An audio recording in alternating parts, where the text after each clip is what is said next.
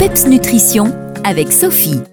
Bonjour, je suis très heureuse de vous retrouver sur les ondes de votre radio préférée pour vous parler de nutrition, d'alimentation saine et gourmande, celle qui fait du bien à notre corps et à notre esprit. Ce midi, je vous livre la véritable recette du bouillon de poule que vous pourrez aussi retrouver dès demain sur ma page Facebook et Instagram PEPS Nutrition. Voici les ingrédients indispensables à la réalisation de ce fameux bouillon. Alors, il vous faut une carcasse de poulet, même celle du poulet rôti au four déjà dépioté pour un repas précédent, sans souci, ça convient très bien.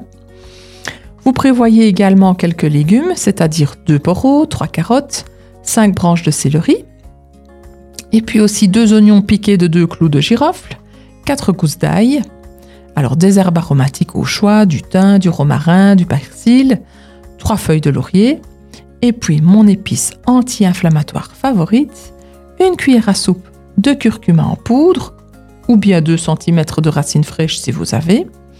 N'oubliez pas 2 cuillères à soupe de vinaigre de cidre ou de vin blanc qui sont indispensables pour extraire les minéraux des eaux. Alors, dans une grande casserole, vous faites revenir tous les légumes grossièrement hachés dans de l'huile d'olive avec le curcuma. Vous ajoutez ensuite la carcasse de poulet, les herbes aromatiques, les feuilles de laurier.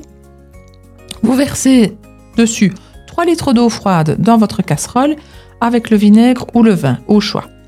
Vous portez le tout à ébullition et une fois que l'ébullition est atteinte, vous réduisez fortement le feu et vous laissez mijoter tout doucement pendant minimum une heure et demie. Vous filtrez, vous jetez la carcasse et le reste de légumes qui sont essorés de leurs nutriments, vitamines et minéraux, et vous laissez refroidir avant de le verser dans des bocaux en verre. Alors ce bouillon, il peut se boire bien chaud tel quel, mais vous pouvez aussi vous en servir pour cuire une céréale, du quinoa, du risotto, des lentilles, etc. Vous pouvez également y plonger quelques feuilles d'épinards crus, du chou blanc ou du chou calé finement émincé, ou encore quelques légumes cuits à la vapeur. Et vous pouvez lui ajouter quelques crevettes, en faire un minestrone ou tout simplement l'utiliser comme base pour une soupe. Alors il se conserve 5 jours au frigo ou 3 mois au congélateur sans souci. Donc n'hésitez pas à en préparer une grande quantité et à le surgeler pour en avoir tout l'hiver sous la main, c'est l'idéal. Voilà, j'espère vous donner l'envie d'en faire car comme je vous l'ai expliqué lundi dernier, c'est un super allié pour votre santé. Je vous retrouve avec grand grand grand plaisir la semaine prochaine. D'ici là, gardez la forme et surtout le PEPS. Les meilleurs conseils et recettes nutrition de Sophie, c'est PEPS Nutrition.